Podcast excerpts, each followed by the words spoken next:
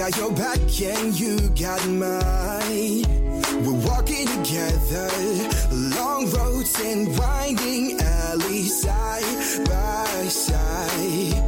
Mountain tops and lowest valleys, you and I. Herzlich willkommen bei Tierisch Menschlich, dem Podcast mit Hundeprofi Martin Rütter und Wissenschaftsjournalistin Katharina Adick.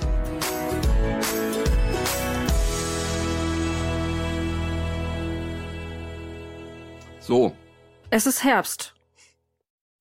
bei dir. Woran erkennst du das? Äh, dass die Menschen in T-Shirts und schwitzend durch die Stadt laufen? Hm, guck mich noch mal an.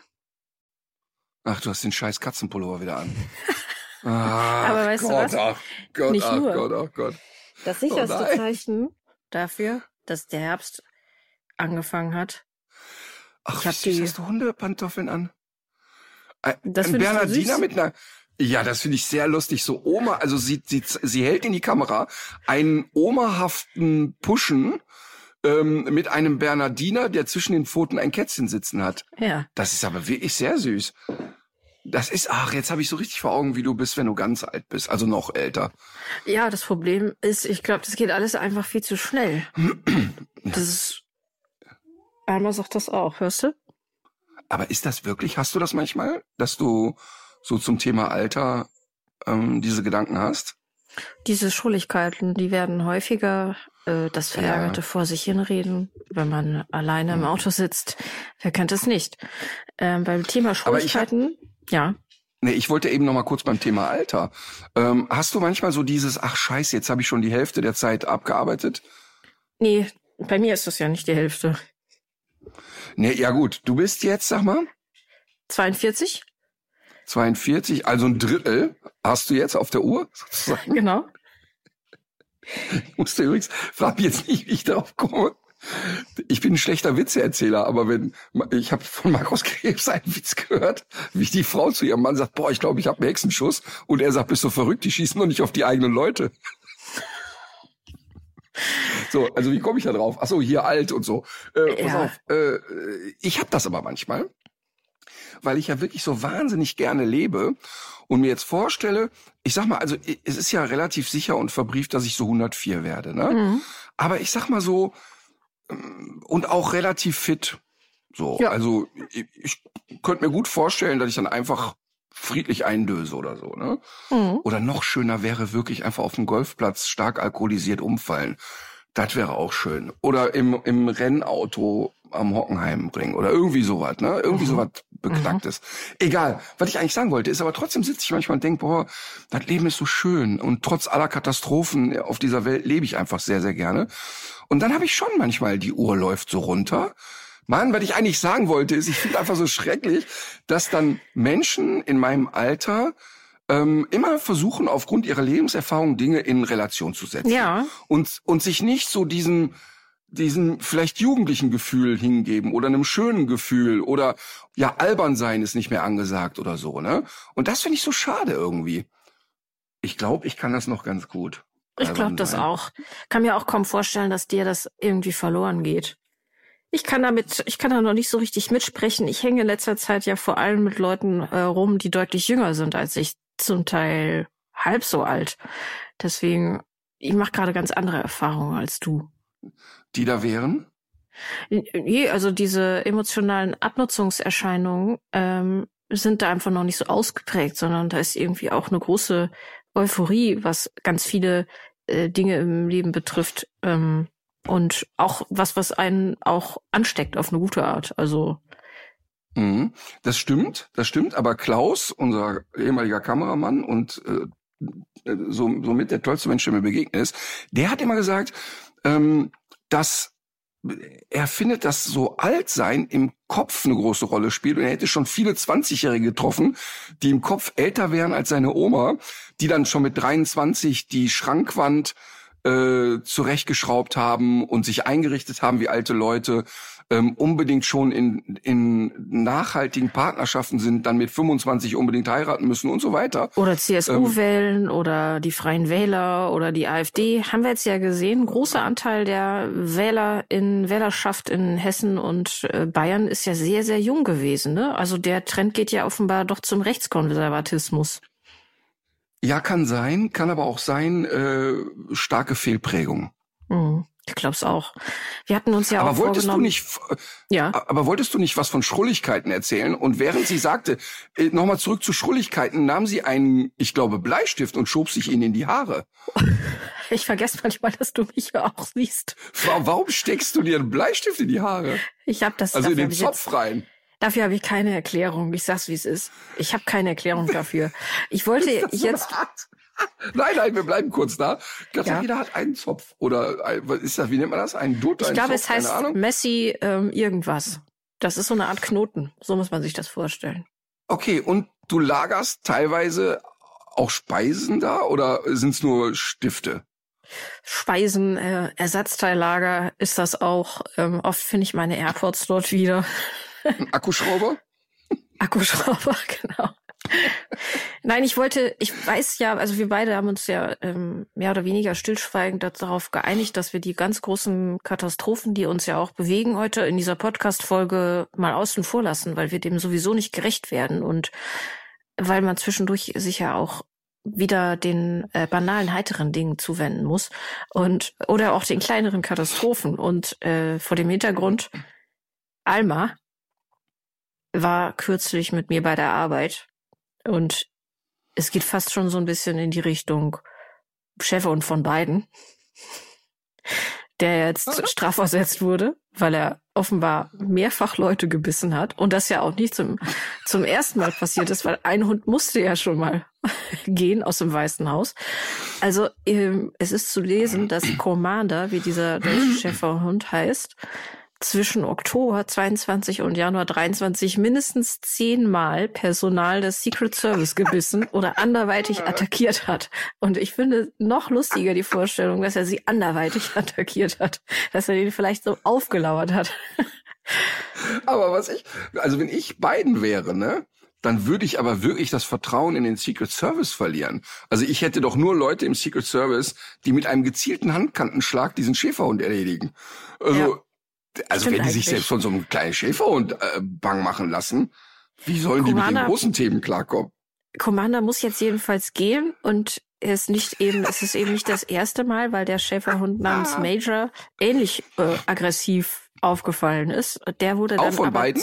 ja, und der wurde dann aber wohl zu äh, Freunden nach Delaware. Das klingt auch so, als wäre das nicht so stark besiedelt. Kenne ich mich jetzt aber auch nicht so gut aus ähm, abgegeben. Da wohnt er jetzt.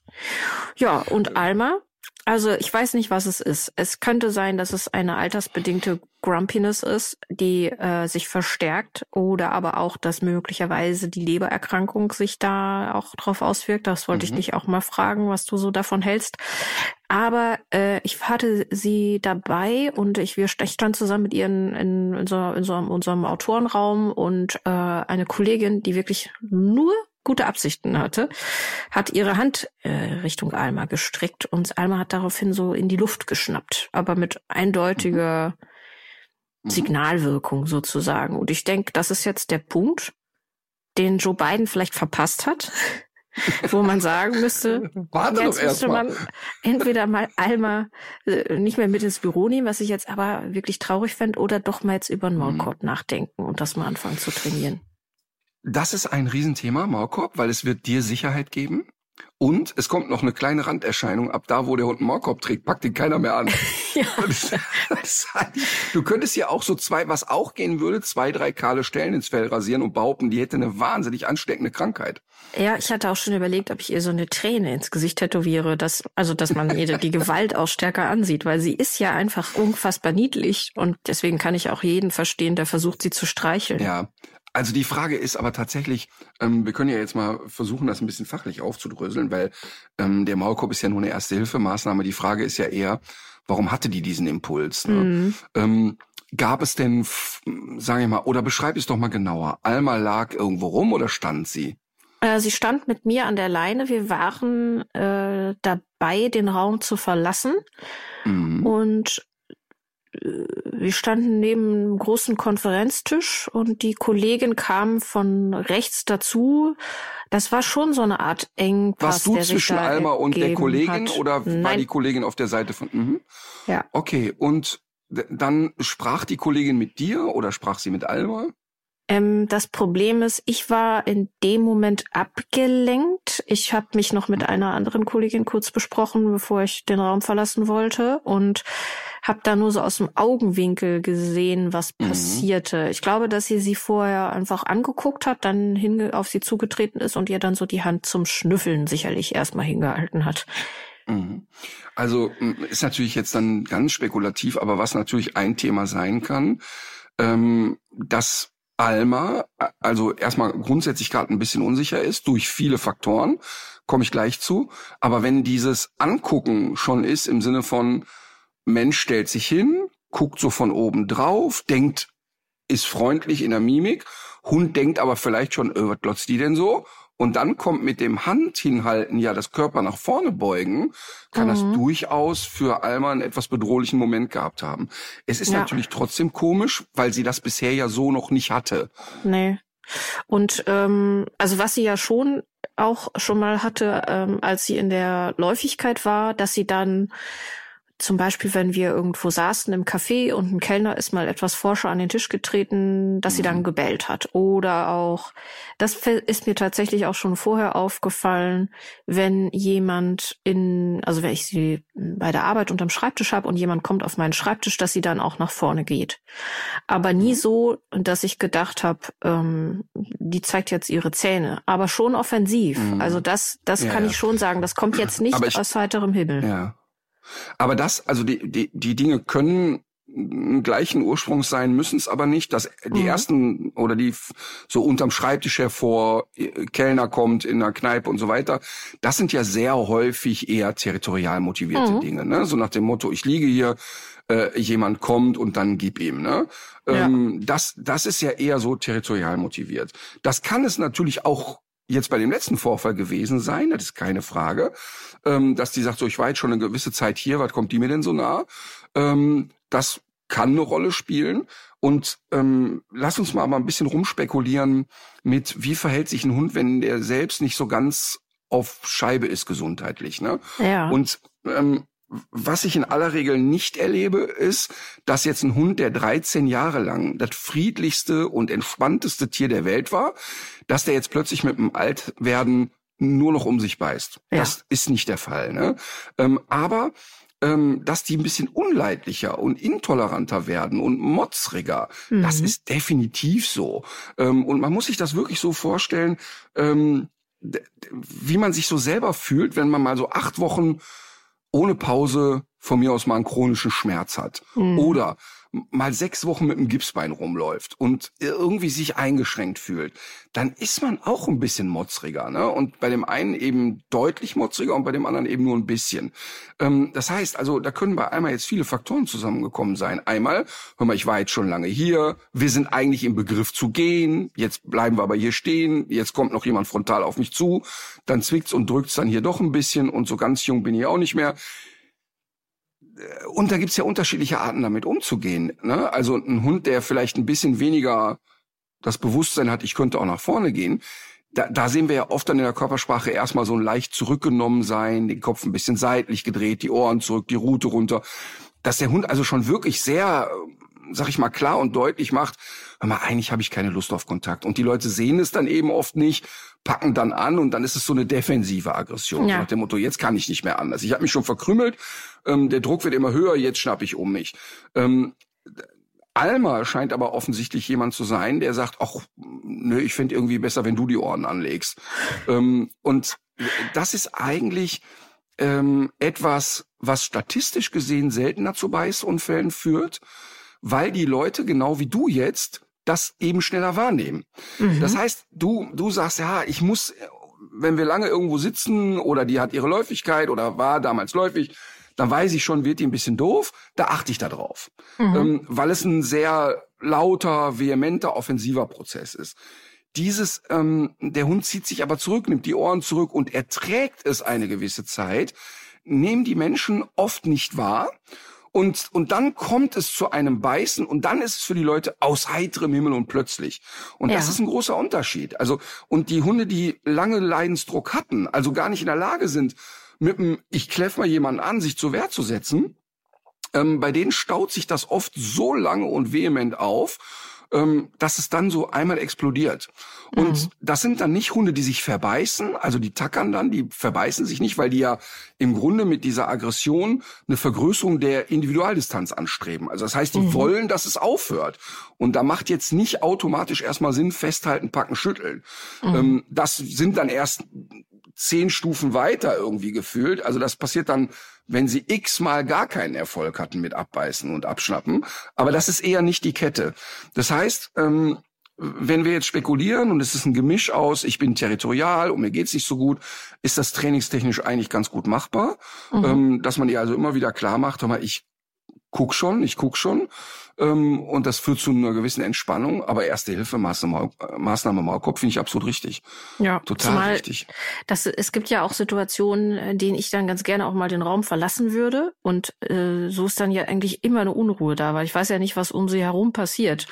Aber das ist spannend übrigens. Ne? Man müsste mal einmal analysieren und das könnte man ja theoretisch, wenn sie den Maulkorb gewöhnt ist, könnte man das ja durchaus mal testen, ob die sich überhaupt so verhält, wenn du nicht dabei bist.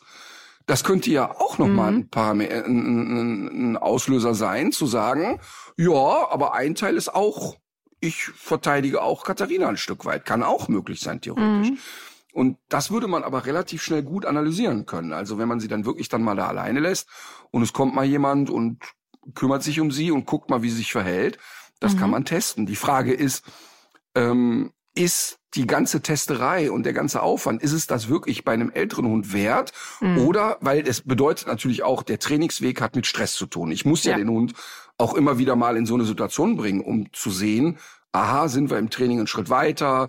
Was sind die Maßnahmen in dem Moment und so weiter? Und da ist halt die Frage, also ich, also ich für mich würde klar entscheiden bei Emma, jetzt in dem Alter mit elf, zwölf und auch mit ja, gutem Trainingszustand, in dem sie letztlich ist, würde da immer eine Vermeidungsstrategie wählen und nicht mehr die in einen hochkomplexen Trainingsaufbau schicken. Ja, ich würde es bei Alma jetzt auch so machen, auch wegen der Erkrankung. Und zum Glück hat sie ja, man merkt ihr ja das ja im Übrigen nicht an. Sie ist ja, hüpft ja auch, wie ich euch schon erzählt habe, immer noch fröhlich durch den Wald. Aber ich habe da trotzdem auch, ich habe da auch trotzdem keine Ambitionen, sie da jetzt nochmal zu stressen. Zumal ich das Problem wirklich auch anders in den Griff kriege, denke ich. Also genau, ich weiß, ja. genau und Entschuldige, du hast aber auch eine Sache gesagt und das ist eben auch ein ganz wichtiger Punkt. Du hast gesagt, ich war nicht so bei der Sache in dem Moment. Und ja. das ist ein wichtiges Argument für den Maulkorb, weil Niemand kann 24 Stunden bei der Sache sein. Und wenn ich einen Hund habe, wo ich glaube, na, da könnten die Zähne eingesetzt werden, dann nehme ich diese Vorsichtsmaßnahme wirklich. Die Leute haben immer noch diesen Grusel, hu, der schlimme Maulkorb. Weißt du, und wenn es ein gut sitzender Maulkorb ist, der vernünftig aufgebaut wurde, ist das für den Hund egal, spielt keine Rolle in der Kommunikation mhm. und äh, ist, ist wirklich für den Hund nicht einschränkend. Ähm, das ist ja völlig klar, ne? aber ähm, dieses, ich habe nicht aufgepasst, das machen die Leute sich ja oft so zu einem riesen Vorwurf. Du kannst nicht 24 Stunden was sein. Und jetzt kommt noch hinzu, du hast die Situation in dem Konferenzraum ja so noch nie gehabt. Stehst da, hältst noch Bläuschen und willst eigentlich nur weiter und konntest aus meiner Sicht damals gar nicht damit rechnen. Weißt du, in einer anderen Situation, in einem Biergarten ja. oder sonst was, da weißt du das, da bist du vorbereitet, da achtest du darauf. Aber ich finde Maulkorb da klug und vernünftig. Gut, und ähm, jetzt habe ich einen gesehen, der hat äh, eher so eine Art weiche Netzstruktur. Äh, was hältst du davon, von dieser, von diesem ja, Modell? Die sehen so aus wie so Fliegengitter, ne? Ja. Ähm, ich finde das nicht gut, ähm, weil ich erstens für möglich halte, dass der Finger trotzdem noch schön reinpasst. Mhm. Ähm, das ist Punkt eins. Und ähm, Punkt zwei, ich äh, finde, ähm, dass der auch nicht gut sitzt, dass der auf dem Kopf nicht vernünftig ist. Ach so. Ähm, ja. Ich was wir gerne machen können, ist, dass wir auch hier in die Shownotes einen Hersteller zu oder ein, zwei Hersteller zu Maulkörben mal empfehlen, mhm. ähm, weil das ist eine Riesenwissenschaft für sich, weil die wenigsten Hunde Ähm, also natürlich gibt es Hunde, die haben so 0815 Kopf, da passt das alles wunderbar und prima. Ähm, aber wir können tatsächlich zum einen hier mal einen Text dranhängen, wie baut man den Maulkorb eigentlich auf? Ähm, denn das wird immer wieder falsch gemacht, immer wieder gehen die Leute hin. Der Kernpunkt ist niemals den Maulkorb über den Hund stülpen, sondern dem Hund immer proaktiv beibringen, dass er die Nase in den Maulkorb steckt. Mhm. Also immer wieder, immer wieder sehe ich das, dass die Leute zwar schon immer wieder ein Leckerchen geben und machen immer den gleichen Fehler. Maulkorb aufgestülpt, Maulkorb abgenommen, Leckerchen rein. Mhm. Das Einzige, was der Hund lernt, ist, ja, wenn der Maulkorb ab ist, krieg ich ein Leckerchen. Also falsch, einfach schlichtweg falsch. Und deshalb gehen wir immer hin und sagen, okay, ich habe den Maulkorb in der Hand, habe äh, an dem, an dem Teil, der nicht über den Kopf gestülpt wird, also den vorderen Teil, da stehe ich mit einer Futtertube, der Hund steckt die Nase rein, darf lecken, lecken, lecken, lecken, lecken, lecken. Ich nehme den Maulkorb weg, das Lecken hört auf. Hund hat den Impuls, wieder nachzugehen. Also, dass der Hund immer selber versucht, da reinzugehen. Das ist der erste Aufbau, dass er selber mal proaktiv die Nase reinsteckt. Und dieser Schritt wird so oft vergessen und ist dann eben oft genau das K.O.-Kriterium für ein entspanntes ähm, ähm, ja, Maulkorbtragen. Das ist genau wie mit der Leine. Da, wie viele Hunde kenne ich, die einen Schritt rückwärts gehen, wenn jemand mit der Leine kommt, weil es nie vernünftig aufgebaut wurde. Mhm. Ähm, also oder auch mit dem Halsband. Und wie einfach ist das bitte dem Hund beizubringen, proaktiv den Kopf durchs Halsband zu stecken oder durchs Brustgeschirr? Also eigentlich nicht kompliziert. Aber lass uns einen Text hinten anhängen und mal ein, zwei Hersteller empfehlen.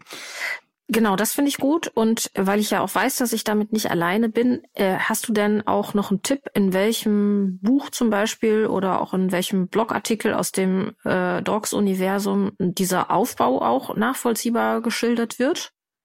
Ja, habe ich nicht im Kopf, weil ich glaube, jetzt inzwischen habe ich, ich glaube, 18, 19 Bücher veröffentlicht. Ähm, aber da haben wir auf jeden Fall Texte zu, die wir auch reinstellen, beziehungsweise einen Link setzen können, wo die Leute es lesen können, ohne ein Buch kaufen zu müssen. Ähm, okay. Ähm, das, das können wir völlig frei zur Verfügung stellen, das ist überhaupt kein Problem. Ach, super. Sehr gut. Ähm, wenn du willst, wir könnten jetzt vielleicht mal Kirsten fragen, was sie für eine Frage aus der Hörerschaft für uns hat heute. Was meinst du dazu? Immer her damit. Hallo Kirsten. Hallo ihr beiden. Heute habe ich eine Trödelfrage mitgebracht. Unsere Hörerin schreibt, viele Leute haben ja das Problem, dass ihr Hund an der Leine zieht oder im Freilauf vorausrennt. Bei uns ist jedoch genau das Gegenteil der Fall. Mein Hund, ein circa siebenjähriger Tierschutzhund, wahrscheinlich Terrier-Mix, mit dem ich seit knapp zwei Jahren zusammenlebe, trödelt sowohl im Freilauf als auch an der Schleppleine. Er lässt sich zurückfallen und schnuppert sich, ich vermute jagdlich motiviert, fest. Wir haben schon sehr gute Fortschritte gemacht bezüglich Ansprechbarkeit Und seine Orientierung an mir und ich versuche natürlich auch, mich für meinen Hund interessant zu machen. Aber wie kann ich konsequent trainieren, dass er sich immer in meiner Nähe aufhält, also sich im Freilauf innerhalb eines bestimmten Umkreises um mich herum bewegt, ohne sich zurückfallen zu lassen oder sich ewig festzuschnuppern? Ich kenne auch so einen Kandidaten, mit dem äh, bin ich manchmal auch in meinem Viertel hier unterwegs und äh, das ist schon echt auch ein großes, schweres Tier. Der lässt sich auch ja. immer so ziehen. Also ich liebe diese Frage äh, und finde das total schön. Ich hatte vor, boah, ich glaube, das war im Programm Hund Deutsch, hatte ich auch eine Nummer dazu. Denn ich glaube, diese Hunderasse, die es am, am wirklich exzessivsten betreibt, ist der West Highland Terrier. Also ich kann wirklich sagen, obwohl es ja total aktive, robuste Hunde sind, dass mindestens ach, 30 Prozent der West Highland-Halter genau das kennen, dieses systematische Zurückbleiben und immer wieder, ach, ich, ich krieg schon mit, wo ihr seid, aber ich trödel mal, ich liebe das. Ähm, ich will da nur mal einmal ganz kurz äh, ein bisschen ausholen, weil es ein wichtiges Thema ist. Definiere Nähe. Also wie nah soll der Hund eigentlich sein? Ähm, es gibt ja äh, inzwischen eine Menge sogenannte Petfluencer, die also im Internet ähm, teilweise auch richtig guten Content bieten, also auch tolle und viel über Hunde erklären und so weiter, aber eben auch echt eine Menge Spackos. Ähm, und und ähm, zwei, drei von diesen Hauptspackos haben dann natürlich auch genau die Hunde, die dazugehören und äh, definieren sich sehr stark auch über die potenzielle Aggression dieser Hunde. Ähm, und da siehst du Videos, da wird der heiß und kalt und haben aber äh, hunderttausende Follower bei TikTok und 100.000 bei Instagram und so. Also die haben schon eine Reichweite. Ähm, was da aber echt schrecklich ist, dass die dann immer dokumentieren wollen, wie toll ihr Hund hört Mhm. Und dann siehst du die Leute da im Wald spazieren und die Hunde sind einfach nicht da. Also nicht ansatzweise in Sichtweise. Mhm. Dann kommt der Rückruf und der Hund kommt von irgendwo Karlsruhe angerannt. Ne? Äh, das ist eine Katastrophe. Das geht einfach nicht. Das ist, das geht einfach nicht. Ich meine, abgesehen davon, ich jetzt als jemand, der ein bisschen Hundeerfahrung hat, ich sehe natürlich, die haben den Hund künstlich irgendwo geparkt. Ja. Also sagen dem dann Sitz bleib, 300 Meter entfernt und rufen ihn dann und ja. wollen dann dokumentieren. Guck mal, aus jeder Situation kann ich den Hund rufen. Ne? Ja. Ähm, das ist schon mal ein Thema, aber das zweite Thema ist, du kannst unmöglich und dann ist es egal, ob es ein, ein Rottweiler, ein Dobermann oder ein Pudel ist. Du kannst und darfst aus meiner Sicht niemals den Hund außer deiner Sichtweite lassen. Das geht nicht. Ähm, du kannst nicht beurteilen, was macht er jetzt, startet er gleich durch, wie ist die Körpersprache und was manche Hundehalter scheinbar verdrängen, wir leben nicht in einer Hunde, sondern in einer Menschengesellschaft. Und ich würde mir wirklich verbitten, wenn ich da als Vater mit zwei Kindern um die Ecke komme, dass da irgendwie ein Hund vor mir steht ähm, und ich habe nicht auch nur eine Sekunde das Gefühl, es gibt Menschen, der dazugehört. Mhm. Ähm, das ist wirklich gesellschaftlich nicht akzeptabel. Und mich nerven diese Leute total, weil das genau die Arschgeigen sind, die dazu führen, dass du als Hundehalter per se schon mal einen schlechten Ruf hast. Also, mhm. Also, dass die Leute zu Recht sagen, ja, was rennt jetzt hier ein Hund kreuz und quer und keiner hat Einfluss. Also, Nähe ist für mich wirklich definiert. Also, nicht in Metern, sondern wirklich in Einflussnahme, dass ich sehen kann, was macht der Hund. Und das kann auf dem freien Feld bei einem gut trainierten Hund auch mal 100 Meter sein. Ähm, aber so bei so einem Schlenderspaziergang möchte ich schon, dass die Emma so in einem Radius von 20 Metern in meiner Nähe ist. Ähm, einfach weil es ein sehr dynamischer Hund ist. Die ist eben nicht 17 und hat eine Arthrose, sondern die hat halt noch Feuer im Arsch. Das ist erstmal Punkt eins. Punkt zwei ist das Trödeln. Wir reden jetzt bei Trödlern wirklich von gesunden Hunden und von, von nicht alten Hunden. Und da möchte ich noch mal einen Schlenker machen. Immer wieder erlebe ich das und mich, mich macht das so traurig, dass Leute einen knüppelalten Hund an der Leine haben, der alle Beine steif hat, der sich echt nur noch dahin schlemmt und die Leute ziehen dir die ganze Zeit hinter sich her. Da ist die Leine nicht einmal locker und die Leute stapfen da vor sich hin und du siehst, wie der, weiß ich nicht, 15-jährige Retriever echt redlich bemüht ist, das Tempo einzuhalten, aber es einfach nicht kann. Und ich quatsch ja wirklich im privaten Umfeld die Leute höchst selten an auf die Hunde, aber da kann ich nicht mehr anders. Also da muss ich hin, weil ich das so so nicht verstehe, wie man nicht merken kann, der Hund ist einfach alt. Bitte gib ihm doch jetzt Zeit. So, jetzt kommen wir aber zu dem eigentlichen Problem. 98 Prozent der Hunde, die trödeln, egal ob an der Schleppleine oder auch im Freilauf, haben schlichtweg gelernt, dass es ein Vorteil ist zu trödeln. Das heißt, die sammeln die Erfahrung, wenn ich in der Nähe meines Menschen bin, gibt es nichts für mich, was ich gebrauchen könnte. Ja. Es gibt kein Spiel, es gibt keine Aufmerksamkeit, es gibt kein Streicheln, es gibt erst recht keinen Keks. Wenn ich mich aber nur weit genug zurückfallen lasse, kann ich mir relativ sicher sein, sie ruft mich. Und mhm. wenn ich dann aber noch warte und nicht direkt komme, dann kann ich mir sicher sein, jetzt fängt sie an, nach dem Keks zu kramen. Das heißt, die Leute haben durch schlechtes Timing den Hund extrem darauf konditioniert oder trainiert, ihm wirklich förmlich beigebracht, es lohnt sich nur lang genug zu warten. Und das sind Bilder, die ich liebe, wenn du den kleinen West Terrier, der so alibimäßig schnüffelt und immer mit so einem Auge guckt, so, wann merkt sie es, wann merkt sie es, ah, okay, sie ist soweit. Dann bringt er sich kurz in Position, schaut sie an oder schaut ihn an, und dann wird gerufen, ne? Kira hier, Kira hier. Und du siehst, der die Ohren spitzt und sagt, warte mal, hatten wir nicht was vereinbart? Und dann fängt sie an zu kramen. Und mit dem ersten Griff in die Tasche siehst du schon, wie die ersten Schritte Richtung Herrchen oder Frauchen kommen. Und dann bleibt der Hund aber stehen, konsequent. Und lässt sich dann nochmal die Tüte zeigen aus der Distanz. Und dann erst geht er dahin. Und das ist wirklich, ich liebe das. Ich könnte mich auf den Boden wälzen vor Glückseligkeit, wenn ich sowas sehe. Und da ist die Marschroute, ähm, wir hatten so einen Fall auch schon mal beim Hundeprofi Profi. Ich rate den Leuten dann doch relativ schnell mobil zu werden und zu mhm. sagen, pass mal auf, wir reden jetzt nicht von einem Hund, der sich an einem Mauseloch festgeschnüffelt hat und nicht gut trainiert ist, sondern ja. wir reden von einem Hund, der, der wirklich systematisch trödelt. Einfach mal aufs Fahrrad steigen und einen zweiten Gang einlegen und du wirst dich wundern, wenn die Hunde merken, ey, der ist aber echt mobil, dass die mehr Anschluss halten. Das ist ein Punkt. Ich möchte, dass die merken, ich warte nicht. Ich bin mhm. wirklich weg. Ich gehe hinter den nächstbesten Baum und ich verschwinde. Und dann machen die Leute ja noch den Fehler, sie verstecken sich hinterm Baum. Der Hund kommt und in dem Moment kriegt er einen Keks verabreicht. Also hat eigentlich nichts gemacht, also gar nichts gemacht, hat weder gab es eine Signalstruktur noch sonst irgendetwas. Und dann wird doch der Keks verabreicht, macht jetzt auch nicht zwingend Sinn. Mhm. Man kann zumindest sich noch schönreden, ja, so lernt er auch mich zu suchen und so, okay, aber eigentlich auch falscher Trainingsaufbau. Ähm, aber der, der zweite Schritt ist, und das ist wichtig, dass die Leute mal anfangen, auch einen Hund zu beschäftigen und auch mal zu sagen, hey, es lohnt sich mit mir unterwegs zu sein. Denn viele Leute gehen ja quasi getrennt von ihrem Hund spazieren. Das heißt, die gehen raus, machen die Leine ab, der Hund macht zwei Stunden sein Ding und die Leute ja auch. Also tippen im Handy rum, halten Pläuschen, sind überhaupt nicht in irgendeiner Art verbunden. Ich bin kein Fan davon, einen Hund zwei Stunden durchzubespaßen beim Spaziergang. Finde ich total falsch. Aber ich finde schon, dass mein Hund durchaus, also wenn ich Emma rufe, kommt die Erwartungshaltung, oh geil, jetzt ist irgendwas los, jetzt passiert irgendwas. Und dann passiert auch zwei, drei Minütchen was. Und wenn es nur stumpf ist, da fliegt mal ein Beutel durch die Gegend oder bei ihren Spielzeug. Ähm, und dann ist aber auch wieder okay. Also ich will die nicht dauerbespaßen, aber ich finde, dass ich als Halter die Verpflichtung habe, dem Hund klarzumachen, es macht für dich Sinn, in meiner Nähe zu sein. Und nicht nur, weil ich die Hundesteuer bezahle, solltest du bitte automatisch bei mir bleiben. Also der Gag ist immer, sei spannender. Immer. Ja. Ich sehe das auch bildlich vor mir, diese kleinen weißen äh, Hündchen, jetzt wo du das so sagst. Aber dieser Fall, den ich vor Augen habe, ich glaube auch, dass er weiß, dass man hinten keine Ohr, äh, Augen hat und ähm, dass man auf so einem Sp- Stadtspaziergang ja durchaus auch mal was finden kann, was schmecken könnte.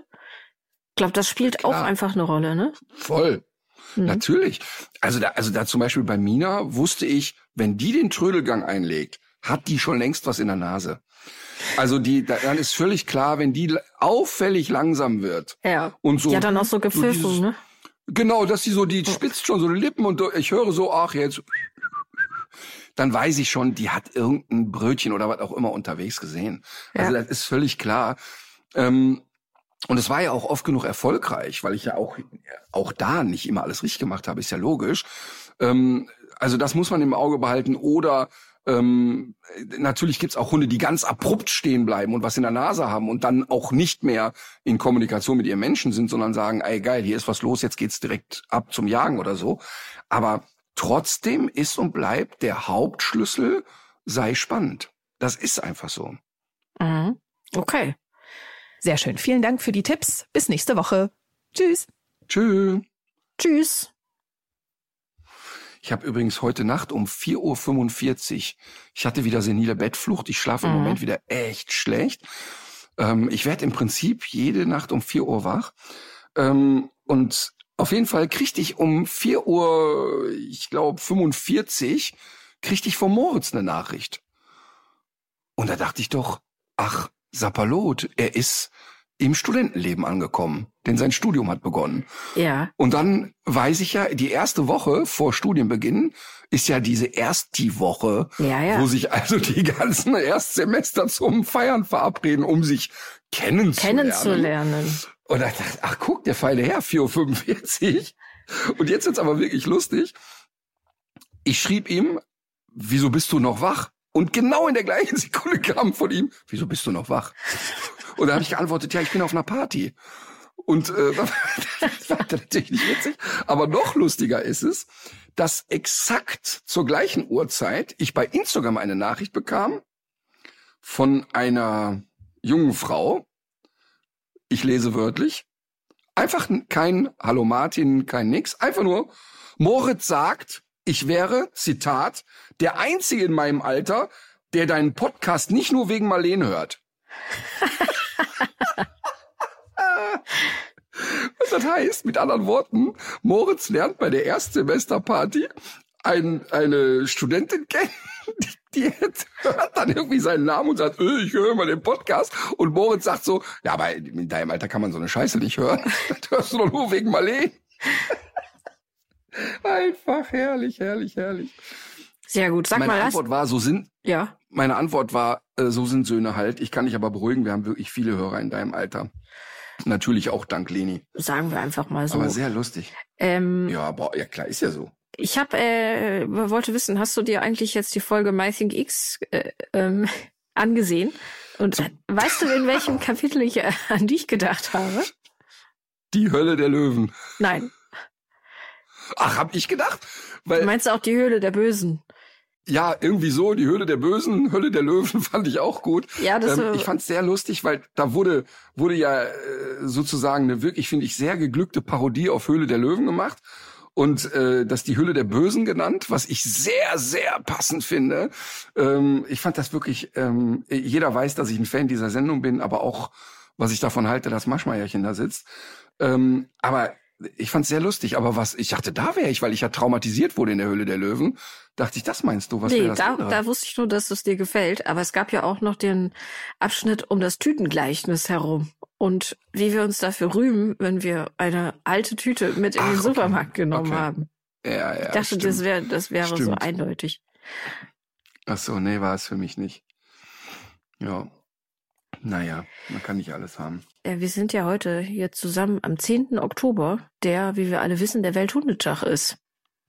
Heute ist doch nicht der Welthundetag. Und wann ist der denn dann? Warte mal, das goggle ich. Google das mal. Nee, der war der nicht schon? Nee, ich glaube, der, es gibt für Deutschland gibt's auch noch so einen Tag irgendwann im Sommer. Aber der Ach, der Welthundetag, Welthundetag. Ach krass, heute ist der 10. Oktober, der Mhm. Welthundetag. genau. Ach, das ist ja. Wer legt sowas eigentlich fest?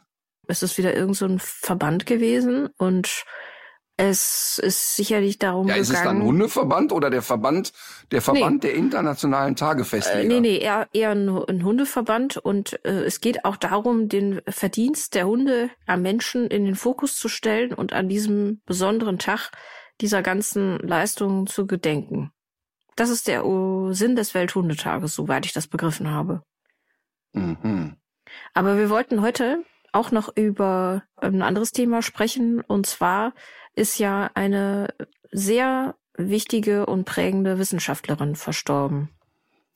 Das ist so. Ähm, das war äh, jetzt ja für die, die sie ein bisschen besser kennen, nicht total überraschend. Ähm, Dorit Feddersen-Petersen, ähm, ja, eine Revoluzerin alter Schule, kann man wirklich sagen. Ähm, nicht nur das äußere Erscheinungsbild sehr extrovertiert, also die, die sie nicht kennen, wenn man sie mal googelt, ähm, hat man ja das Gefühl, sie hätte Zuckerwatte auf dem Kopf. Es ist aber Haar. Und ähm, ich kann auch das genauso sagen, weil ich weiß, dass die jetzt schmunzelnd auf einer Wolke sitzt, weil wir das Thema privat natürlich mehrmals hatten. Ja.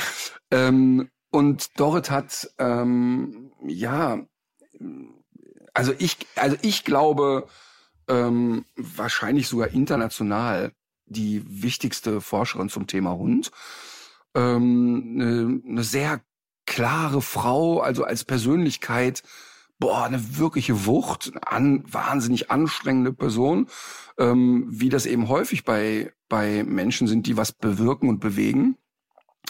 Und die war auch mutig, also Experimente gemacht, noch und nöcher, ähm, auch ähm, ist sehr schnell in die Hundewelt gegangen, also hat eben nicht im Kämmerchen vor sich hingeforscht, sondern hatte sehr schnell für sich erkannt, ähm, gerade in der Anfangsphase haben wir uns, sind wir uns oft begegnet, die hat sehr schnell erkannt, dass es wirklich wichtig ist, dass Hundetrainer auch also wirklich verstehen, wie wissenschaftliche Zusammenhänge sind. Ja. Und da ging es, dann ging es dann nicht um, dass die dann ähm, wilde Fachbegriffe lernen sollen. Das ist ja immer das Lustigste, wenn Hundetrainer dann anfangen, wilde Fachbegriffe zu benutzen, sondern eher zu verstehen, wie funktioniert Wissenschaft. Ähm, hat natürlich auch umstrittene Sachen gemacht. Also die Puvo-Nummer damals, Pudel-Wolfs-Mischlinge, ähm, waren nicht nur gern gesehen auf der ganzen Welt und sie hat da aber viel drüber berichtet. Ähm, was, also meine erste Begegnung mit ihr war eine ziemlich derbe Maßregelung von ihr. Ähm, sie hat einen Vortrag gehalten und ich war noch so ganz jung und wild und stellte da gerade sozusagen in meinem Kopf die Hundewelt auf den Kopf und da war so ein Symposium und da saßen echt nur die alteingesessenen Böcke, die, die, ja, war eher so eine Selbstbeweihräucherung. Ja. Und dann war irgendwie, hatte sie ein paar Sachen erzählt und dann war so eine Fragerunde und dann äh, stand man halt so auf und meldete sich zu Wort. Ach, da waren bestimmt 200 Leute im Raum, was für mich schon eh unangenehm genug war. Und dann stand ich auf und sagte, also ich glaube ja, und dann war mein Satz beendet, weil sie sagte, dann müssen Sie in die Kirche gehen. ähm, denn äh, wir, wir unterhalten uns hier über Wissenschaft und nicht über Glauben. Ja. Und äh, da habe ich gedacht, Alter, wie bist du drauf? Sie war sofort Feind in meinem Kopf, weil wieso bügelt die so über mich drüber? Ähm, die hatte da aber schon so eine leichte Grundgenervtheit von Stammtischthesen. Mhm. Und dann habe ich versucht, das anders zu formulieren. Und dann haben wir ein total schönes Gespräch darüber gehabt. Also das war, die nahmen sich dann auch Zeit. Also die mhm. hatte dann, der war das auch egal. Ähm, und haben da wirklich bestimmt 10, 12, 15 Minuten darüber geredet und haben auch im Anschluss ähm, gemeinsam zusammen gegessen und lang darüber geredet. Eine, eine wirklich starke Frau fand ich und ähm, die Literatur von ihr, ja, fand ich immer sehr zäh. Also war schwer zu lesen, schwere Kost und so. Aber ähm, mir ging das schon nah, als ich das gehört habe. Und interessant ist, dass es vielen nahe ging. Mhm. Also ich habe bei wahnsinnig vielen auch Hundetrainern so meines Alters ähm, Posts gesehen, äh, so mit ganz aufrichtiger Anteilnahme und auch mit so einer mit einer Bestürzung letztlich. Mhm. Ähm, der Kosmos Verlag hat einen schönen Post gemacht, fand ich, und ähm, ich finde halt interessant, dass so diese diese jüngere Generation an Trainern, die so nachwächst, die ja auch so ein bisschen anders drauf sind, was ich super finde, ähm, aber dann eher so zu der TikTok-Generation gehören ich glaube, dass die gar nicht wissen, wer das ist. Mhm. Und ähm, für die auch jetzt gar nicht so eine Relevanz hat. Das, das bewerte ich gar nicht negativ. Aber ich habe bewusst geguckt, ob da aus der Ecke auch irgendwie was kommt, aber es spielte keine Rolle. Spielte mhm. einfach keine Rolle.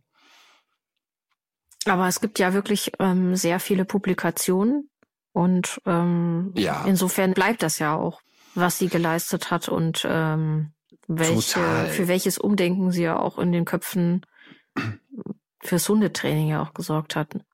Ja, voll. Also sie hat wirklich große Fußstapfen hinterlassen.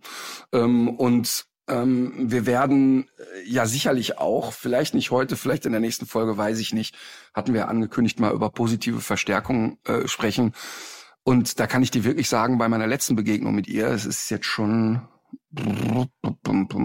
ich sag jetzt mal vier Jahre, fünf Jahre her, ähm, die ist ja wirklich, äh, also die hat ja wirklich das Hundetraining auch ein Stück weit mit rausgeholt aus der Sitzplatz, Fuß und mhm. Stachelhalsbandecke und ähm, ist sicherlich auch keine Hundetrainerin gewesen und auch keine ähm, also wir haben oft auch über ihre Hunde geredet und und sie hat ganz oft mir Fragen gestellt, boah, wie kriege ich das weg und das nervt und so, ne?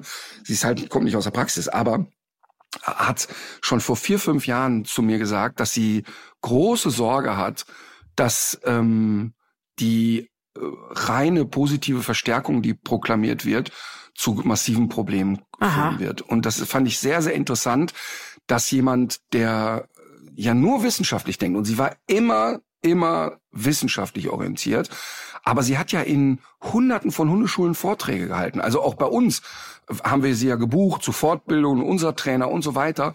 Und ähm, sie, sie hatte immer im Kopf, aber warum kippt der Mensch jetzt wieder in ein anderes Extrem? Also mhm. warum kennen Menschen nur entweder Stachelhalsband oder nur noch Haititai? Warum, warum schaffen Menschen es, äh, nicht so zu versuchen oder, oder, oder warum schaffen Menschen es nicht, zu, zu objektivieren. Also warum ist es nicht, wir gucken hin, was passiert und das können wir doch nicht kleinreden. Also die hatte äh, mal eine ganz, ganz schlimme Diskussion in einer Hundeschule, wo es darum ging, ja nein, jegliche Form von Maßregelung ist schon ein Fall für den Tierschutzbund.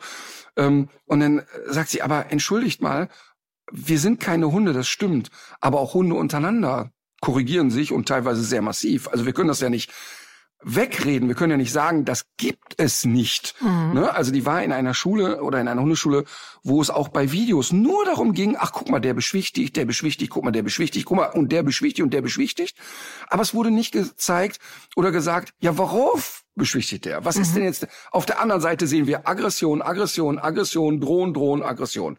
Wird aber gar nicht thematisiert. Und das ist ähm, also wirklich zu behaupten, dass Hunde ausschließlich und immer Konfliktvermeider sind, ist tatsächlich eine rosarote Wolke. Und das hat ihr äh, eher Sorge gemacht. Ja, aber äh, ist wirklich auch beachtlich, dass sie sich in diese Welt begibt und sich auch dieser ganzen äh, Sache aussetzt, weil das weiß man ja auch, was passiert, wenn sich jemand ähm, in der Form positioniert, was dann kommt. Also dass äh, sie hätte es sich auch leicht machen können, hätte in ihrem Elfenbeinturm weiter vor sich hinforschen können. Sie ist ja sicherlich auch jetzt finanziell nicht mhm. auf die Vorträge angewiesen, äh, war nicht darauf angewiesen, aber äh, das finde ich auch immer super, wenn sich Leute ähm, darum bemühen, dass das, ja. was ihre Forschungsergebnisse hergeben, dass das auch den Weg in die Praxis findet.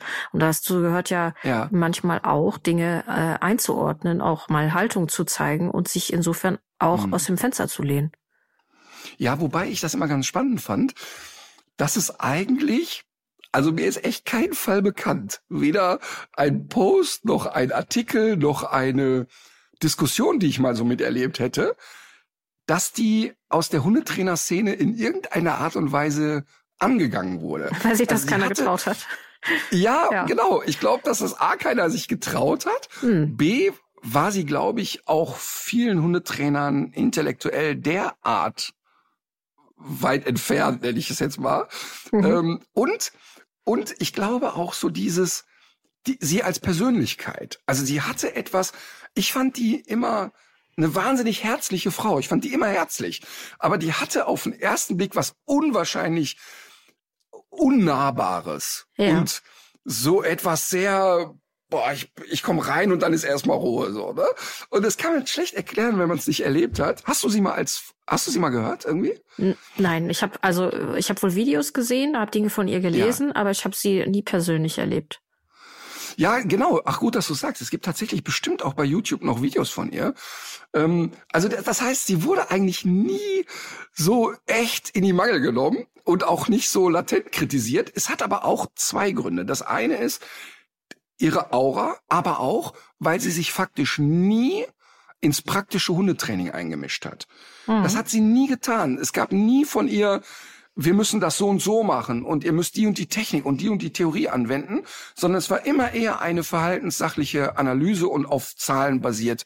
Ah, ja. ähm, das ist der große Unterschied zu ähm, Udo Ganzloser. Der Udo Ganzloser ähm, äh, kommt ja eher gar nicht aus der Hundewelt, ist dann ähm, hat sich dann mit dem Thema Hund sehr auseinandergesetzt, mit Dingus vor allem auch sehr stark und hat dann angefangen, ähm, in Hundevereinen und wo auch immer äh, Vorträge zu halten. Auch wir haben ihn ja schon äh, gebucht als Referenten und ich habe äh, wirklich x Vorträge von ihm gehört, weil es für mich jemand ist, der eine saugute Art hat zu erzählen, ist total entertaining, ist lustig, ist auch so ein bisschen schrulliger Professor, ein sauguter Typ. Ich mag den als Mensch total gern, Komma, aber er hat sich immer wieder sehr weit aus dem Fenster äh, gelehnt zum Thema Hundeerziehung und davon hat er mit Verlaub gesagt überhaupt keine Ahnung. Und dann ist es unheimlich schwer, wenn du, wenn es, wenn es so anfängt, wenn die Grenzen so, mhm. so fließen. Ne? Also es ist so ein bisschen, ähm, ich kann für mich sagen, dass es völliger Dünnschiss ist, wenn René Casselli sich auf einen Elefanten stellt und ein Salto mhm. auf dem Elefanten macht. Da kann ich für mich sagen, das ist für mich nicht schlau, das ist für mich ein Akt von Tierquälerei und eine totalen Respektlosigkeit einem Wildtier gegenüber.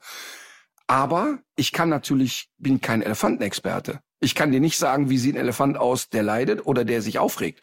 Mhm. Ähm, ich kann aber durchaus beurteilen, wenn ein Elefant auf einer Stelle steht und mit dem Kopf wackelt, dass das nicht natürlich ist.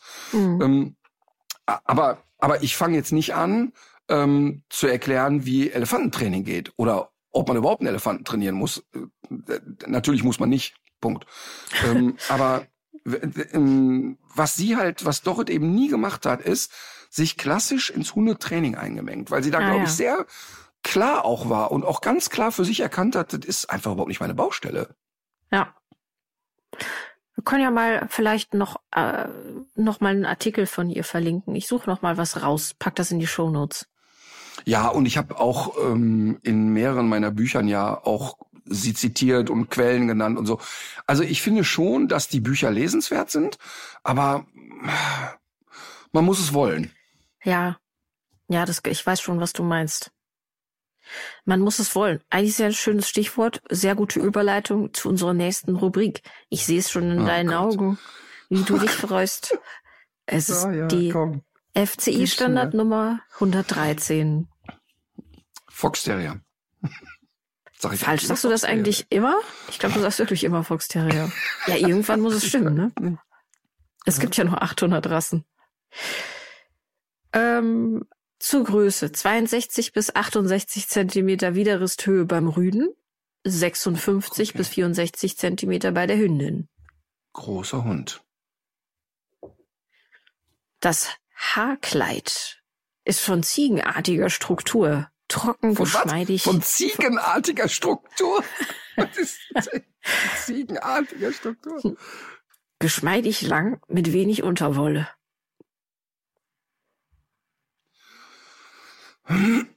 Zum Gangwerk. Gleichmäßig, leicht und harmonisch, sodass der Hund seine Bewegung und seine Arbeit mit einem Minimum an Anstrengung und Ermüdung ausüben kann.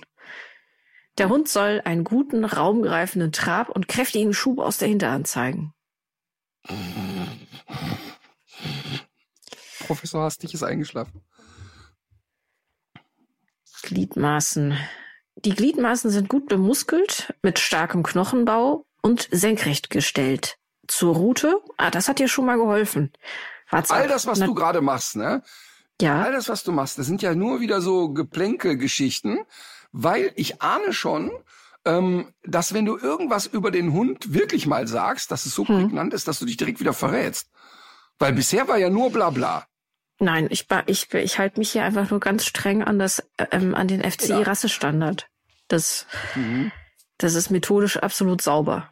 Zur Rute. Natürlich tief getragen, mindestens das Sprunggelenk erreichend, nicht von der geraden Linie abweichend, am Ende ein Haken in Form eines J. Guck mal, das ist schon mal ein Hinweis.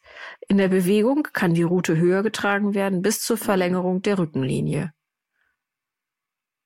Das J ist wirklich tatsächlich ähm, tatsächlich ein kleiner Hinweis für mich, ähm, weil ich da wirklich, äh, also ich ahne es, ich warte Mhm. aber noch ein bisschen, äh, dann erzähle ich mal eine schöne Zuchttauglichkeitsprüfung-Geschichte, wenn es diese Rasse ist. Äh, Gehe ich recht in der Annahme, dass diese Rasse auch hier und da vielleicht ein bisschen überzieht mit der Wachsamkeit. Aha, das müsste ich mal kurz prüfen. Okay. Mm, Ja, aber du kannst also ja noch- zumindest komm. nicht nach diesem, zumindest nicht nach diesem Standard. Also zum Verhalten und äh, zu Ernsthaft Verhalten und? Charakter äh, heißt es hier ausgeglichenes Wesen, nicht aggressiv und nicht ängstlich. Der Hund sollte ruhig und furchtlos okay. sein. Ja. Ah, Okay, dann bin ich wahrscheinlich auf einem ganz falschen Dampfer. Ah, da bin ich ganz woanders, echt. Äh, ich könnte dir noch sagen, wozu der Hund gezüchtet wurde. Ja, dann Und zwar, um Herden zu führen und zu bewachen. Hey, sind wir doch beim Briar, oder? Ja, Und da, Guck mal, ha, und das da war doch gar nicht so schlecht. und da, ja, ich war, also bei dem J-Häkchen hatte ich so Ja. einen Gedanken, weil ich habe da echt das Abstruseste des Abstrusen erlebt. Ähm, aber, äh, weil, weil ausgeglichen und so, ne? Ey, Mhm. forget it. Ja? Also, ach, also wirklich, das ist aber wirklich, äh, also äh, es gab ja, ich weiß gar nicht, warte mal, ich schmeiß mal eben kurz Dr. Google an, ob es den Weller noch gibt. Ähm, weil das ist. Den René äh, Weller? Ja, den René Weller gibt's leider nicht mehr. Ähm, ja, den Weller scheint's noch zu geben. Sekunde. Weil die begegnen mir momentan kaum noch. Naja, der, also, ja, ich, ich habe nahezu keine mehr irgendwie bei uns. Ähm, der Weller ist ein Mischling aus Australian Shepherd und Briar. Mhm. Und man hatte die Hoffnung, dass man dieses verspielte ähm, und sag ich mal durchaus auch leicht veranlagte des Australian Shepherds äh, herausarbeitet mit der mit der totalen Fokussierung des Briars, weil der Briar kann extrem fokussiert sein. Und was man bekommen hat, ist ein Hund, der überdreht territorial ist und die Nervenschwäche des Australian Shepherds hat. Also äh, da muss man wirklich sagen, das ist eine derartige Schnapsidee gewesen ähm, und einfach auch nicht gut selektiert worden. Da ist nur Ja. über Optik selektiert worden. Und der Briard ähm, äh, habe ich also wirklich viele Geschichten parat, weil ich wirklich viele Briards im Training hatte und ähm, äh, kenne auch jemanden, der ein außerordentlicher Briard-Experte ist, der auch welche züchtet und immer wieder sagt, woher kommt das eigentlich, dass diese Rasse so falsch dargestellt wird? Ich züchte Briars und ich weiß, wie die sind und deshalb gehen meine Hunde wirklich nur an Leute, die ein Bewusstsein dafür haben, dass dieser Hund eben kein besonders starkes Nervenkostüm hat mhm. und wirklich im Zweifel lieber einmal zu viel nach vorne ballert als zu wenig. Ähm, sehr, sehr wachsam, sehr territorial, ähm, sehr maßregelnd im Spiel mit anderen Hunden. Also kann es wirklich ganz schlecht ab, wenn eine Hundegruppe spielt. Ähm, da gibt es wirklich relativ häufig immer wieder derbe Maßregelungen, weil es nicht ab kann, dass die alle ungehemmt durch die Welt rennen. Ähm, diese Hunde sind super Hunde, wenn man die erzieht und wenn die gut gezüchtet sind. Aber die sind echt, echt nicht ohne, wenn beides nicht passiert. Und dadurch, dass diese Hunde so wuschelig und flauschig und schön sind, ähm, habe ich eben häufiger erlebt, dass die Leute solche Hunde wählen, weil sie ihn schön finden und sich mit der Rasse echt wenig beschäftigt haben. Und es mhm. kommt etwas anderes hinzu, dadurch, dass die so viele Haare im Gesicht haben. Ähm, das heißt also, die Augen komplett zugewuchert sind, der komplette Fang zugewuchert ist, haben diese Hunde große Probleme in der Kommunikation mit Artgenossen. Man kann überhaupt nicht sehen, ja, zieht er jetzt die Nase kraus, äh, starrt der mich an, wo glotzt er eigentlich hin? Und äh, nicht nur einmal habe ich einen Briar im Training gehabt, wo die Leute gesagt haben, der beißt aus heiterem Himmel und ist jetzt schon zum dritten Mal auf den und den losgegangen. Und dann musst du erst mal zwei Wochen wie auf einen kranken Esel auf die Leute einreden und sagen, wir frisieren den jetzt mal und schneiden dem mal wirklich die Augen frei, die Lefzen vernünftig frei und dass der wirklich mal eine Mimik hat und siehe da, dieser Hund zieht doch die Lefzen ein bisschen kraus. Ich habe einen Briar äh, in der Begutachtung gehabt, der schon einen Einschläferungstermin hatte, weil mhm. ein Veterinär, was ja eh schon absurd ist, dass Tierärzte Verhalten von Hunden bewerten sollen, ähm, weil ein Veterinär ähm, nach zwei Beißvorfällen, und zwar schwere Beißvorfälle Menschen gegenüber, gesagt hat, ja, der Hund ist überhaupt nicht reparabel, weil er ja keinerlei Kommunikation zeigt. Und siehe da, als wir ihn kahl geschoren hatten, also wirklich freigeschnitten haben am Kopf, dieser Hund hat total klar kommuniziert. Mhm. Ähm, das verharmlost nicht den Beißvorfall. Was ich aber sagen will, ist, der Briar ist ein Hund, der skeptisch Fremden gegenüber ist, der innerhalb der Familie wirklich, die nennen das ja gerne loyal, und das ist der auch. Ähm, der passt sehr auf die Familie auf, der ist schnell on fire, aber ähm, er schätzt es eben nicht, wenn Fremde ihn dauernd anpatschen. Und das muss man einfach wissen und muss deshalb, wenn man sich einen Briar anschafft, gerade in der Welpenzeit extrem darauf achten, dass er lernt, alle Menschen sind toll. Und mhm. da gibt's keinen Grund für Skepsis. Jeder, der kommt, bringt dir noch ein Würstchen mit und jede Streicheleinheit wird noch gepaart mit fremden Kindern und, und, und, und, und. Und wenn man das hinkriegt, sind die prima. Wenn man es nicht hinkriegt, ähm, ist das ein Spießrutenlaufen, muss man ganz klar so sagen. Das klingt und, eigentlich nach einem optimalen Nachfolger für Commander im Weißen Haus, oder? Ja, genau. Das wäre eine schöne Idee, wenn Öpperchen beiden jetzt sich noch einen Brian schafft. Das wäre wunderbar. Ähm, aber ich möchte kurz sagen, weil ja natürlich jetzt sehr viel Negatives aus mir rausgeplöppt ist, dass ich wahnsinnig tolle Briars kennengelernt habe. Und ich finde die unfassbar schön. Ich finde die echt schön. Für mich würden die nur immer ausscheiden, ähm, weil mir die Fellpflege zu intensiv wäre, weil ich überhaupt nicht unterstützen möchte, ähm, dass einer Rasse so viel Haare im Gesicht angezüchtet werden, dass sie nichts mehr sehen können. Und ich möchte da wirklich nochmal drauf rumreiten. Das kann sich ja jeder mal gönnen, sich mal eine Perücke äh, beim Karnevalswirts kaufen und die so aufsetzen, dass die Haare den ganzen Tag im Gesicht sind. Das macht mhm. richtig gute Laune, wenn man nicht gut sehen kann und ähm, wie andere Leute auf einen reagieren, wenn man die Mimik nicht mehr sieht. Ähm, das ist also echt mit Verlaub gesagt völliger Schwachsinn. Dann wird noch erzählt, das wäre ein Schutz für die Augen. Das ist es natürlich an keiner einzigen Stelle. Das ist Blödsinn. Und ich weiß, die viele von den Briar-Leuten oder Bobtail und so weiter, die machen dann so eine Haarklammer rein, dass die Haare so hochgesteckt werden. Und wenn ich dann sage, ja, schneid das doch ab, das braucht der Hund doch nicht. Ja, dann gewinnst du aber keinen Blumentopf mehr beim Rassestandard. Ähm, und das ist das, äh, wo mir echt der Hut hochgeht. Ich war bei Zuchttauglichkeitsprüfungen dabei, beim Briard und dann steht da ein Hund, der wirklich wunderschön ist und der auch total dem Rassestandard entspricht, der aber einfach nicht knusper in der Rübe ist. Hm. Ja, wird natürlich durchgewunken, wird ein Deckrüde und du sagst, Leute, euer Ernst jetzt? Da kannst du nur mit einer Ritterrüstung in die Nähe. Ja, ist jetzt heute ein bisschen aufgeregt, ne? So, und dann hat aber diesen wunderbaren Haken und dieses wunderbare J. Weißt mhm. du, und daneben steht eine, steht die kleine Schwester von dem, eine super Hündin, total ja. klar im Kopf ja, da ist aber die Route bisschen lang und das J Häkchen funktioniert dann nicht so, ey, das ist, das ist echt gruselig. Ich hoffe, dass sich das irgendwann mal ändert. Das ist ja. Wahnsinn. Äh, das ist ja wirklich wie gemacht als Überleitung für meinen Tipp des Tages. Wie du ja äh, schon weißt, werden wir ja diese Woche bei Quarks, bei WDR 5, äh, Professor Gruber hören, der ja ein neues Buch hm. geschrieben hat, Geschundene Gefährten. Ich habe ihn äh, auch schon gebeten, demnächst auch noch mal zu uns in den Podcast zu kommen, weil beim Briar ist es auch so, dass durch Inzucht äh, ein Problem mit dem Harnleiter entstanden ist. Und das ist ja das Kernthema von Professor Gruber, dass er einerseits sagt, dass diese ein, dieser einseitige Fokus auf äußere Merkmale äh, das Problem ist bei der bei der Qualzucht, aber dass sich auch ähm, jetzt auch in Bereichen äh, wo es gar nicht so um diese klassischen Kurzschnauzen oder so geht, äh, durch den mhm. verringerten Genpool auch so als sozusagen genetische Kollateralschäden immer wieder Krankheiten mhm. ausbilden, die gar nichts mit dem Zuchtziel zu tun haben. Also jetzt beim bei der französischen Bulldogge ist ja die Brachycephalie schon die Krankheit, aber ähm, jetzt beim Briar, äh, man, man züchtet ja nicht auf so ein Harnleiterproblem hin. Aber das passiert eben, mhm.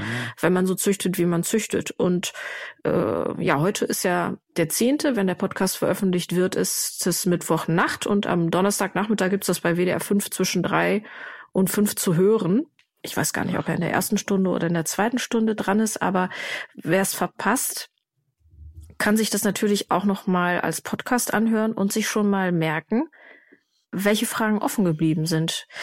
Denn mhm. wir werden auch noch mal mit einem ganz eigenen Fokus auf das Thema gucken, wenn Professor Gruber dann bei uns zu Gast ist. Also mich verbindet mit ihm ja wirklich was, denn ähm, wir haben echt viele Folgen Hundeprofi unterwegs gemacht. Aber ihn in der Pathologie mal zwei, drei Tage zu begleiten, das war schon sehr eindrucksvoll. Ähm, wann hat man mal die Möglichkeit, einen Wolf in Einzelteile zu zerlegen oder dabei zu sein, wie äh, zig Tiere analysiert werden? Wie sieht ein äh, Hund von innen aus, der äh, eine Gelbsucht hat und so weiter. Also total spannender Tag. Äh, hier und da musste auch mal hier und da äh, der Würgereiz unterbunden werden. Ja. war auch nicht nur, war nicht nur einfach der Tag, aber ein sehr leidenschaftlicher Mensch, der wirklich brennt für sein Thema.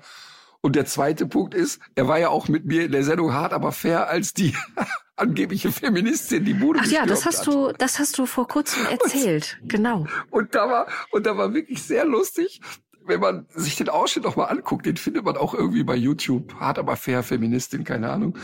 Und da musst du mir das Gesicht von, von ihm mal angucken. der, der da sitzt und du siehst richtig, wie der denkt, alles klar, wo sind wir hier? die, alle Teilnehmer in der Runde waren so fassungslos, aber waren so starr vor Schreck und Fassungslosigkeit. Ja. Und der Einzige, der sich nicht eingekriegt hat vor Lachen, war ich natürlich, weil es einfach eine unglaubliche Komik hatte. Ähm, denn auf eine Art zu sehen, wie Plasberg rudert und nicht mehr weiß, was mache ich jetzt, die Feministin, die keine ist und wirres Zeug redet, aber parallel sehe ich, wie die ganzen Zuschauer im Publikum denken, wie ist sie denn hier reingekommen? Und die Securities hinter der Kamera denken, oh, jetzt gibt's einen Anschiss am Ende der Sendung. Ich und hätte parallel gehen ich, sollen. Und parallel sehe ich aber die Gäste, die da sitzen, was passiert hier? Und all das türmte sich in meinem Kopf auf und war einfach einer der lustigsten Momente meines Lebens. Hört sich sehr gut an. Ähm, ich wollte aber noch ja. zum, zum Buch erwähnen, Geschundene Gefährten. Also, entschuldigen ist, Sie bitte. Dieses Buch ist populärwissenschaftlich geschrieben. Das klingt dann immer so ein bisschen abfällig, ist es aber nee, überhaupt nicht gemeint. Ja, weil äh, es ist einfach in sehr zugänglicher, einfacher Sprache gehalten, mit vielen äh, gut nachvollziehbaren Bildern und worüber er sich ja auch verstärkt Gedanken macht, Jetzt ist übrigens gerade so ein bisschen lautes Geballer draußen zu hören, weil die Müllabfuhr ihre Arbeit tut.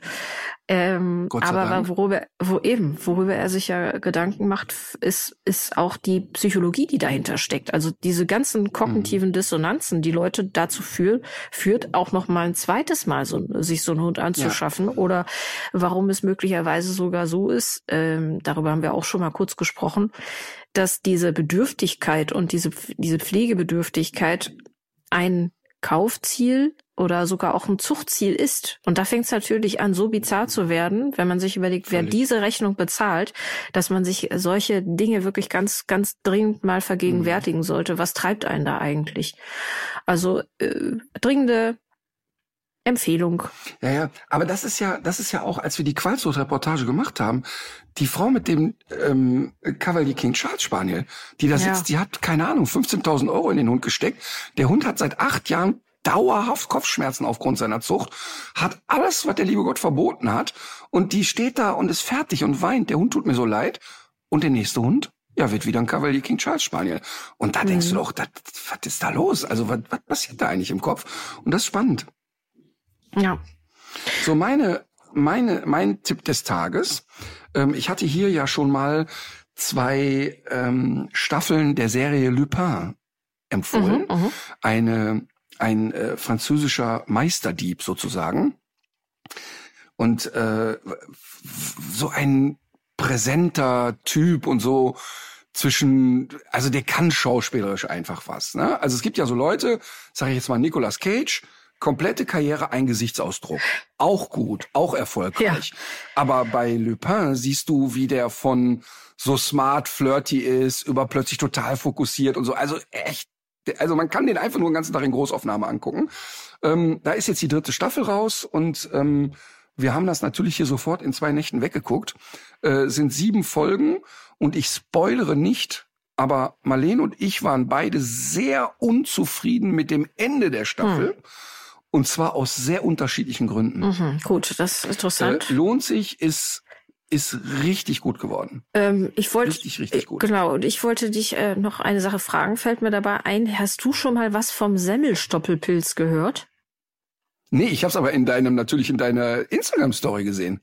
Ach ja, das ist noch ein ganz anderer Pilz. Das ist so eine Art, äh, ich Ach weiß so, gar nicht mehr, oh. wie der heißt. Der sieht ja wirklich aus äh, wie Rindfleisch. Das fand ich auch hochspannend. Aber der Semmelstoppelpilz ist mir noch gar nicht so lange bekannt. Ist, glaube ich, mit dem Pfifferling verwandt und hat den Vorteil, dass er nicht so schlotzig wird wie der Pfifferling. Also was der ich behält, so schön finde beim ja, Pfifferling. Ah ja, nee, also Ja. ich würde, er trotzdem denken, dass es sich auch für dich mal ähm, lohnt, dem Semmelstoppelpilz eine Chance zu geben. Und die Semmelstoppelpilz-Saison geht nämlich jetzt gerade erst los.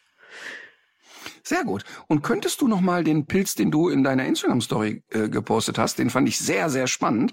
Habe Ja. aber natürlich aufgrund meiner mangelnden Sprachkenntnisse nicht geschnallt, wie der heißt. Ähm, das kläre ich in der nächsten Folge auf, weil ich das mir so genau äh, nicht gemerkt habe. Aber ähm, das, das ist jetzt der Cliffhanger für die nächste Folge, für die nächste Woche, würde ich sagen. Ja. Und achtest du darauf, dass wir in der nächsten Folge wirklich dringend über das Thema positive Verstärkung sprechen, weil wir hatten es Genau. schon mal angekündigt und es ist echt ein, ein, ein sehr, sehr wichtiges Thema auf vielerlei Ebenen. Ja. Ähm, magst du uns mit einem Musikwunsch quälen? Äh, ja, und zwar von äh, und zwar mit dem mit dem Song Utah und ich habe ihn jetzt gerade eben erst gehört und ich werde etwas tun, was ich sonst nie tue.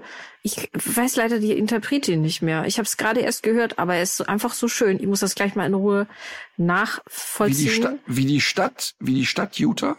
Äh, ist das nicht ein Oder Staat? ist das Kölsch? Oder ist das Kölsch? Du bist eine Jote. Ist nicht äh, also Das jetzt, ist eine Jote, Mann. ist Utah nicht ein Bundesstaat? Von mir aus auch das. Ich weiß es gerade auch nicht genau. Jedenfalls das. Ja, ist ein US-Bundesstaat. Aber ich dachte, es gäbe auch eine Stadt. Gibt's vielleicht auch. Utah County. Vielleicht ist das irgendwo im mittleren Westen so ein ganz kleines Dörfchen, da wo die ganzen abgelegten Schäferhunde von Joe Biden landen. Vielleicht ist auch ein Kölner Vorurteil. Äh, Vor Vorstadt. Kleiner Ja. Vorort von Köln. Wo lebst du? Ja, in Utah. So, und dann habe ich noch einen Tipp. Ähm, ich Mhm. bin ja mit der Zwiebelqualität nicht so zufrieden. Ich weiß nicht, wie es dir geht, aber das war doch früher Mit der nicht so. Zwiebel. Ja, also Speisezwiebeln. Wenn man Speisezwiebeln kauft, die sind sehr häufig Mhm. schon gammelig. Also ich würde mal sagen, von fünf Zwiebeln, die ich kaufe, sind zweieinhalb fast schon im. Du nicht? Habe ich nicht. Nee, vielleicht lagerst du die einfach schlecht. Nee, die sind ja schon, wenn ich die aus dem Einkaufskorb hole. Ach so. Sehen die schon Ach so so. aus. Ach krass. Und äh, jetzt habe ich mir, äh, habe ich mich schlau gemacht. Ich habe ja so ein Hochbeet auf dem Balkon und man kann so kleine rote äh, Wintersteckzwiebeln, die kann man jetzt setzen und sich dann im nächsten Jahr darüber freuen. Und Knoblauch. Der Marvin Das hat Knoblauch. so ein- der Marvin so hat einen. Knoblauchfetisch entwickelt Ja. und hat äh, aus aller Herren Länder unter anderem eine französische Knoblauchart, die so leicht rosa wirkt, äh, ja. kommen lassen und die selber angepflanzt. Ja. Und äh, ich will mal so sagen, wir waren in diesem Jahr leicht überrollt mit Knoblauch. Mhm. Aber Ja, hat eh, sich, also war es gut? Hat sich das gelohnt? Total gut. Total gut. Also, also du schmeckst wirklich einen Unterschied. Also es gibt, wusste ich gar nicht, es gibt Dutzende unterschiedliche Knoblauchsorten mit unterschiedlichen Intensitäten und noch so Nebengeschmäcker und so. Der hat dieses Jahr Ja. sowieso, ne? Der hat Zucchini angebaut, Tomaten, äh, auch, ja. Möhren, Radieschen. Der hat echt viel gemacht dieses Jahr. Das war ganz schön. Ja, mir So, hat das jetzt- auch richtig Spaß gemacht. Ich komme noch mit einem Musikwunsch. Äh, Wunsch. und zwar heißt der Künstler Robert Redweig. Kannte ich vorher gar nicht. Ähm, und das Lied heißt Wunderbar. Aber Wunderbar wird geschrieben W-U-N-D-A-B-A. Wunderbar. Ähm, sehr, sehr romantisch und für mich aus vielerlei Gründen ein sehr besonderes Lied. Okay, schön, werde ich mir gleich anhören. Ich habe noch einen kleinen Nachtrag zu der Zwiebelsetzerei. Das hat natürlich jetzt nicht nur Selbstversorgungsmotive, äh, sondern ich finde, wenn einem auch so mal alles zu viel wird, ist das was, also was einem richtig gut tun kann, wenn man mal einfach so in der Erde herumwühlt. Geht dir das auch ich so? dachte, sich, ich dachte, sich mit einer Zwiebel einreiben. Ja, oder das. äh, nee, also tatsächlich äh, hast du recht. Ich weiß genau, was du meinst. Ich bin ja, ähm, ich bin auch nicht gut da drin oder so, ne? Aber ich kann auch tatsächlich, ich kann mich ja an so Kleinigkeiten so erfreuen. Also Mhm. mir kann das wirklich passieren, dass ich eigentlich mit dem festen Vorsatz rausgegangen bin, den Bambus klein zu schneiden. Und auf dem Weg zum Bambus komme ich an einer Blüte vorbei, die Mhm. ich dann ganz faszinierend finde und dann an der riechen muss, äh, mir die angucken muss oder ähm, wir haben seit Jahren ein Greifvogelpaar bei uns. Die kommen immer wieder. Vielleicht sind die auch immer da, aber ich bemerke die immer nur zu gewissen Zeiten. Und dann kann das echt passieren, dass ich da hocke und einfach nur die ganze Zeit zuglotze und auf einmal sind drei Stunden weg. Das ist total Ja. schön. Das ist wirklich schön. Kann Also ich, kann ich gut verstehen. man buddelt in der Erde und man hat so, so was, ja, so erdverbundenes im wahrsten Sinne des Wortes, kann schon sehr entspannend sein. Ich möchte das Und nicht den ganzen Tag machen müssen, ne? das auch nicht. Nee, hm. glaube ich auch. Aber die, äh, was ja, was, was ich finde, was jetzt auch noch ein sehr schöner Effekt ist, äh, die viele Singvögel machen ja so eine Art Pause in Hochsommer. Die sind dann in der Mauser und verhalten sich eher ruhig, weil die auch nicht auffallen wollen. Die sind da ja so ein bisschen angeschlagen. Und die drehen jetzt gerade wieder auf, habe ich gemerkt. Also ich weiß, vermerkt, dass das Rotkehlchen hier wieder so ein bisschen präsenter wird. Und das finde ich, äh, ist auch ein La- Anlass mehr, sich draußen mal um die Ernte des nächsten Jahres zu kümmern. Ich sollte für die Landlust so Tipps schreiben. Also ich dachte, Oder? du erntest die Vögel. Ja, genau. ich sind die ich im- spende da immer so jetzt sind- Netze auf. sind die in einem verzehrfähigen Zustand? Jetzt, jetzt ist es Zeit, die Klebefallen rauszustellen für die Richtig. Rotkehlchen. Oh Mann, ey. Oh, gruselig. Naja, da haben wir noch ein wunderschönes Ende gefunden. Ähm, ich äh, schleppe mich wieder in die Sonne jetzt. Ja, nützt ja nichts. Ja, und naja, es ist ja nicht mehr lange, nur noch acht Tage. Siehste. Also, in diesem Sinne, legt euch wieder hin. Legt euch wieder hin.